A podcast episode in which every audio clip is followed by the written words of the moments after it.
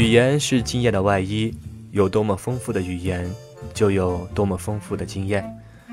人们常常以为自己是在创世纪，殊不知，但凡能以语言描述出的状态，都已被前人所体察、所表达。张爱玲说：“所有的女人都是同行，面对世界，所有人又何尝不是同行呢？过生活就是他们的职业。”这里是陌生人广播经典阅读栏目，今天要与大家分享的是与张爱玲同时红极一时的苏青的作品。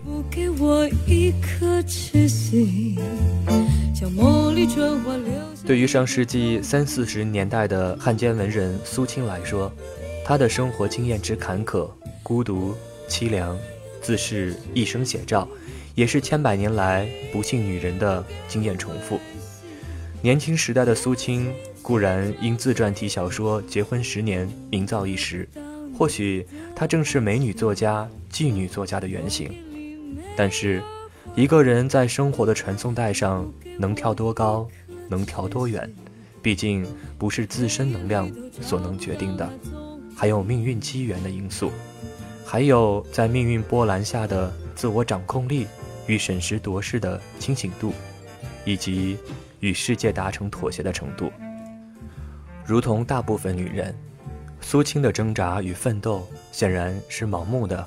她前半生的焦虑是在想找到一个学识、财产不在女之下，能高一筹更好的丈夫，但始终未能如愿。漫长的十年婚姻矛盾丛生，最终失去婚姻的她迫于生计，与大汉奸周佛海和陈公博相识。在古今上发表文章，该刊创办者是汪伪政府的交通部次长朱普，甚至一度陈公博要求苏青做他的私人秘书，或者安排任政府专员，他也由此落下了汉奸文人的名声。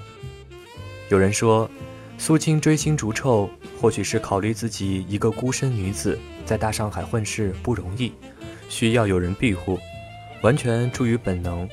他一个小小文人，在政治上又能有什么远见卓识呢？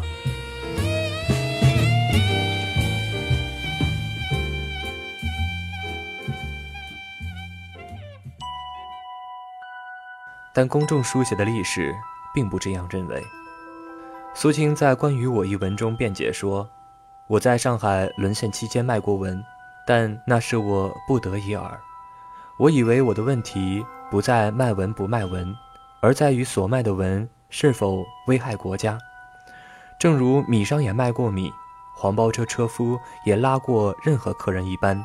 假如国家不否认在沦陷区的人民尚有苟延残喘的权利，我就如此苟延残喘下来了。事实上，苏青是在国家动荡之时，在政治夹缝中生存。也只是大时代浪潮中的一颗水星，一簇泡沫。他说过：“我很羡慕一般能够为民族、国家、革命、文化或者是艺术而写作的人。近年来，我常常是为生活而写作，并说我投稿的目的纯粹是为了需要钱，而且我能写的文章还是关于社会、人生、家庭、妇女这么一套的。”抗战意识也参加不进去。苏青的作品《结婚十年》与《幻景集》等究竟有多高价值，至今仍令人存疑。尽管张爱玲说：“把我同冰心、白薇他们来比较，我实在不能引以为荣。只有和苏青相提并论，我是心甘情愿的。”并说：“苏青身上有一种天涯若比邻的广大亲切。”但是说实话。苏青的维文却总有一种昏恶态度，并且充满着风尘的味道。一个女人到了什么话都敢说的地步，不管出于什么原因，就真正的成为了一个比妇女还妇女的地道的妇女了。虽然谈不上下流，但也绝对谈不上一流，只是将生活的经验以语言包裹，或者语言也未经艺术化处理的实话实说罢了。比如他说，女子不能向男人直接求爱，这是女子的最大吃亏之处。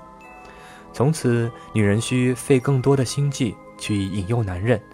这种心计若用在别的参谋上，便可以升官；用在别的算盘上，便可以发财；用在别的侦探上，便可以做特务工作；用在别的设计上，便可以成为美术专家。可惜，这些心计都浪费了，因为聪明的男人逃避，而愚笨的男人不懂。那些聪明的女子，真是聪明的令人可畏。难怪戴锦华认为，苏青只是一种在男性行为的压抑之下，在一种死寂的女性生存之中，道出的一种几近绝望的自虐自毁型的行为。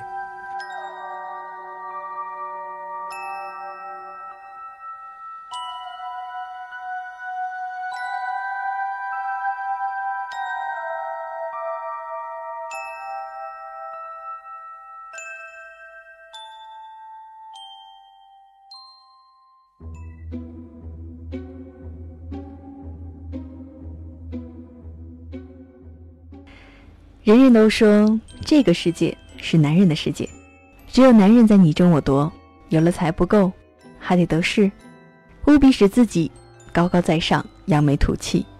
其实这些争夺的动机都是为女人而起的，他们也许不自觉，但是我相信那是千真万确的。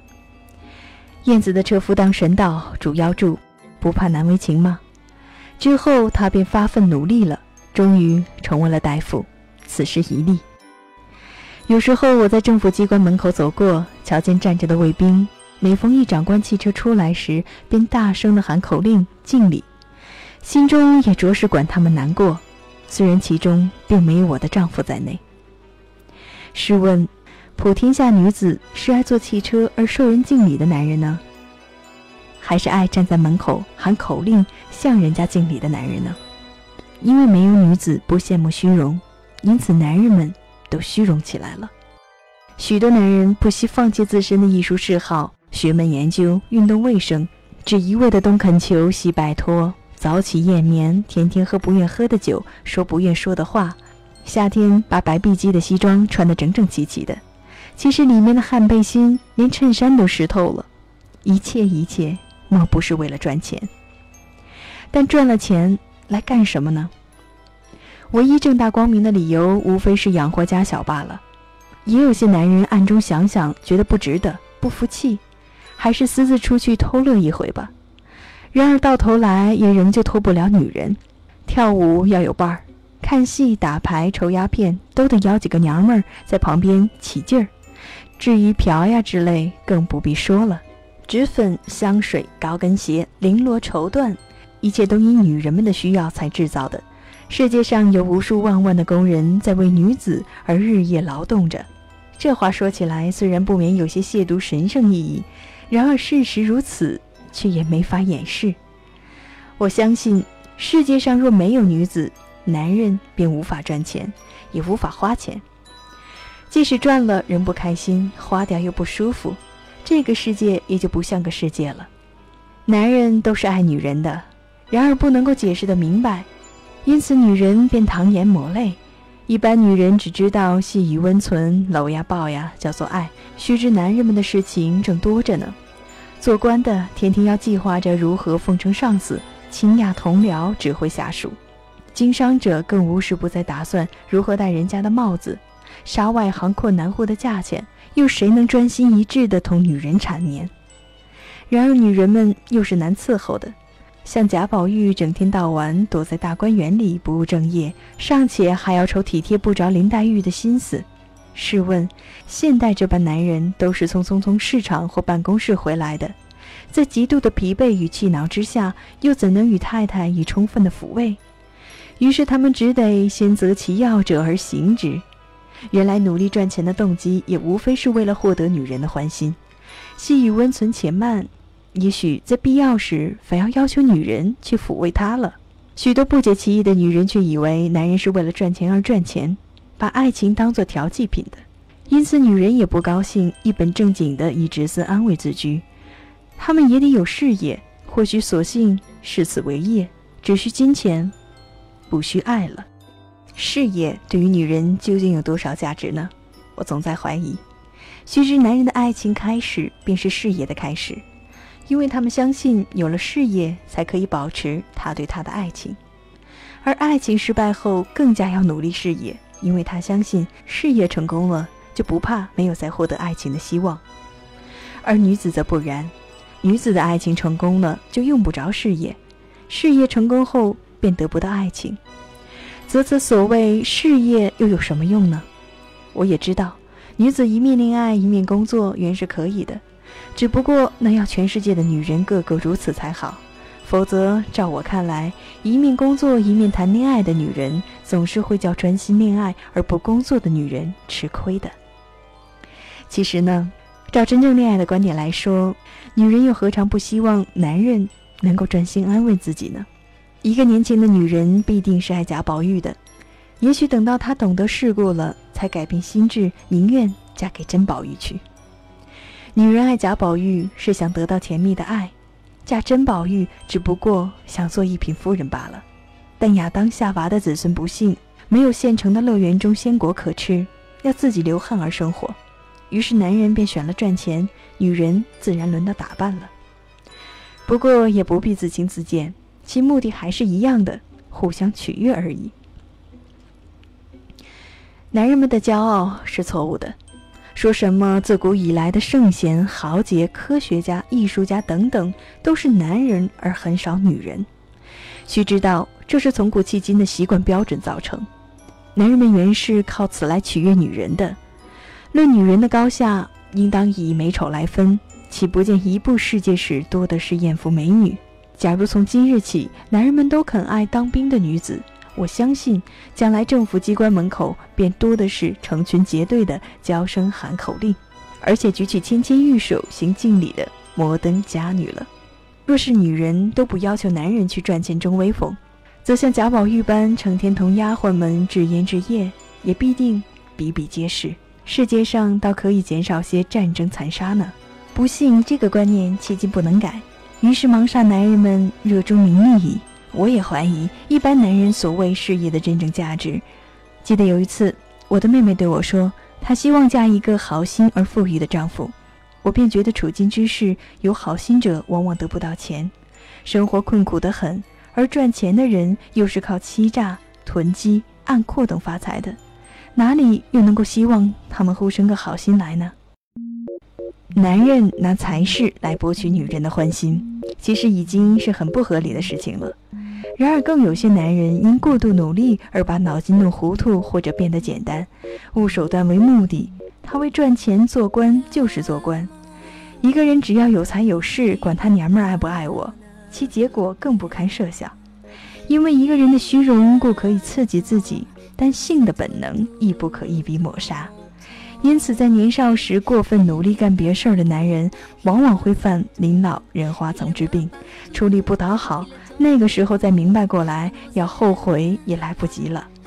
也有男人能自己抑制欲望，只求精神上发泄，那是有益的。伟大的艺术由此产生。但丁因为娶不到白曲丽丝，性欲抑制，才写成他的不朽杰作《神曲》。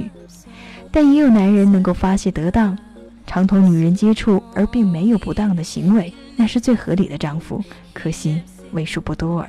男人怕太太，似乎说不出理由，也可解释为省事儿，但恐怕有许多还是因为性能力不足之故。如老年人更会在女人身上花钱一样，都无非是不过之意。自己觉得惭愧、抱歉，却说不出口，只得处处退让，这样变成了怕老婆了。对人勉强解嘲口省事儿，说穿了也是很明白的。性心理可以解释人类一切行为的动机。假如认为下流，则其人便不足与谈了。男人爱女人的年轻貌美，这是男人的天真直率处，也是男人在生理上易于冲动之故。性爱原由刺激而来，然而不能持久，因为两人相处的久了，兴奋便自减少。要求物质是女人无可奈何的补偿。因为他们知道男人容易变心，而且变得快，还得赶紧抓住些物质，算是失望后的安慰吧。好歹我总弄到他一笔钱，这是女人被气后的豪言，因为她还能得到相当的代价。若说不可以算是女人在玩弄男人吗？则未免更属于阿 Q 式，结果只有让男人更多占些便宜。男人因为容易冲动，所以常不能满足于固定配偶，一会儿爱舞女，一会儿爱女戏子，有时候也会换新鲜，转起女事业家的念头来。他们当初可没有恶意，只图发泄其本能欲望，有力量便兼收并蓄，而且多多益善。可惜到后来，众女之间互不相容了，因此就闹出因新人而弃旧妇的惨剧来。在这个社会上，尤其是在都市里，恐怕很少男人是真个维持一夫一妻制的，他们至少有一个或一个以上的情妇。处置的办法，照旧式便是纳妾。后来有一个时期，忽然提倡女权了，同志爱最盛行，于是因爱女学生而闹着同小脚老婆离婚的故事层出不穷。不料最近风气又转变过来了，男人们眼瞧着前辈离去小脚老婆名义上的婚，与女同志相爱了若干年以后，似乎也没有什么好结果，于是便相信结婚还是办新旧，先托人介绍见几次面，通几封信。然后迷迷糊糊的订了婚，再迎娶好。真正的自由恋爱便只是非正式的同居，索性没有名分，也不算委屈情人，又不会得罪太太，倒是一举两得的。目前便多的是这种胸怀大志，又素负盛名的女人，或因毕竟避不掉生理支配，或因存心利用男人的权势，都轻易做了这种没名分的情妇。自由虽是很自由，只不过更便宜了男人。他们竟可以随时不负责任，男人都是坏的，因为他们的爱情不专一、不永久。但其实这可是他们生理上本能，他们至少是真实的。他们喜欢年轻貌美的女人，因为年轻貌美直接引起他们性的刺激，因而发生爱，那就是真实。女人口口声声说是喜欢某个男人的道德、某个男人的学问，或者内心暗自估计他的地位、金钱，好像性爱是可以完全让虚荣来满足。我觉得更可耻，但这大概也与生理有关。他们的冲动较缓，而且数千年来的传统思想束缚惯了，性的压抑已视作自然。我总觉得电影院里婆的装束，紫红上衣上钉着密密一排的白铜纽扣，下面白长裤边儿镶着两条颜色较黑的绅士礼服好看，但一般女人都瞧不起这个，因为那是无理由的，代表着身份。最新式的男发样子梳在剃头丝物的头上，便一律变成无价值了。虚伪的女性呀，她们在爱的本能上也许是一样不可能永久或专一的，然而她们能够克己复礼，所以往往从一而终。他们的欲望虽然常常抑制着，然而不大生产伟大的艺术，只生产儿女，尽量在母爱上求其发展，他们的生活便完结了。女人的虚荣迫使男人放弃其正当取悦之道，不以年轻、强壮、漂亮来刺激异性，只逞凶残杀、非法敛财，希冀因此可大出风头，引起全世界女人的注意。殊不知，这时他的性情已变得贪狠暴力，再不适宜于水样柔软、雾般飘忽的爱了。女人虽然虚荣，总也不能完全抹杀其本能的性感，她们绝不能真正爱他。他在精神痛苦之余，其行为将更加残酷而失去理性化，天下于是大乱了。愿普天下女人少虚荣一些吧，也可以让男人减少些罪恶感。男人就是这样一种可怜又可恶的动物呀。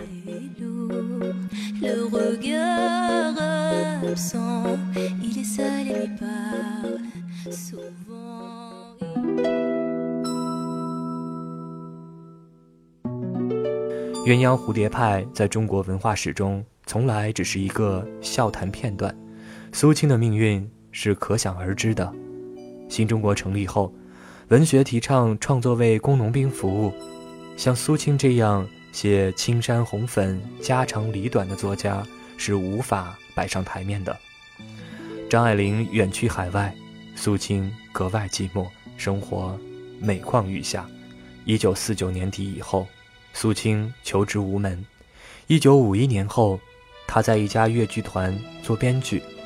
他在改编时写信向复旦大学教授贾植芳讨教。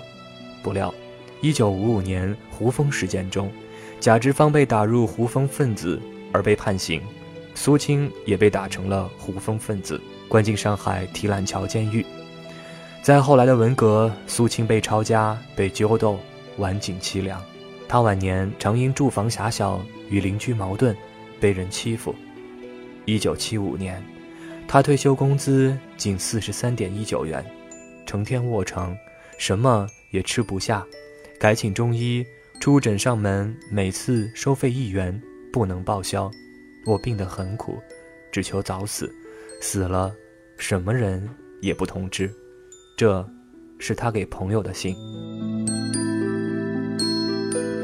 人们早已经忘了这个曾在上海红极一时，与张爱玲同称为“双璧苏张孤岛奇葩”的女性了。这里是陌生人广播经典阅读栏目，我们是老魏和 Joanna。不管是上一期张爱玲的谈女人，还是这一期的苏青的谈男人，希望在这些有时代味道的文字里，我们都能够体会那些文字留下的岁月的味道。下期再见，拜拜。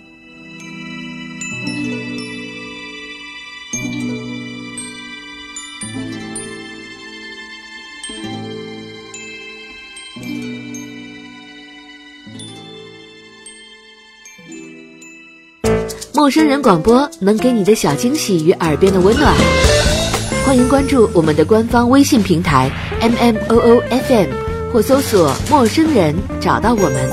如果你也想加入，我们求贤若渴，主播、策划、编辑、后期制作、活动志愿者正在招募中。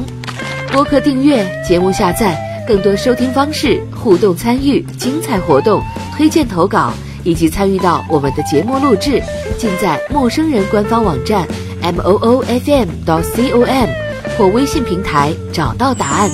欢迎关注陌生人新浪微博。艾特陌生人广播，找到我们。